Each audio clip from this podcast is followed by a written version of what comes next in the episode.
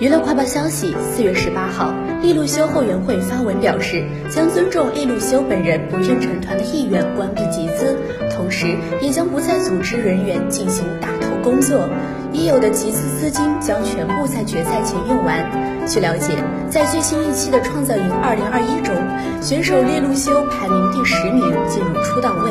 但是在发表收尾感言时，利路修再一次表示自己不愿成团，他相信人有分寸感，引发网络热议。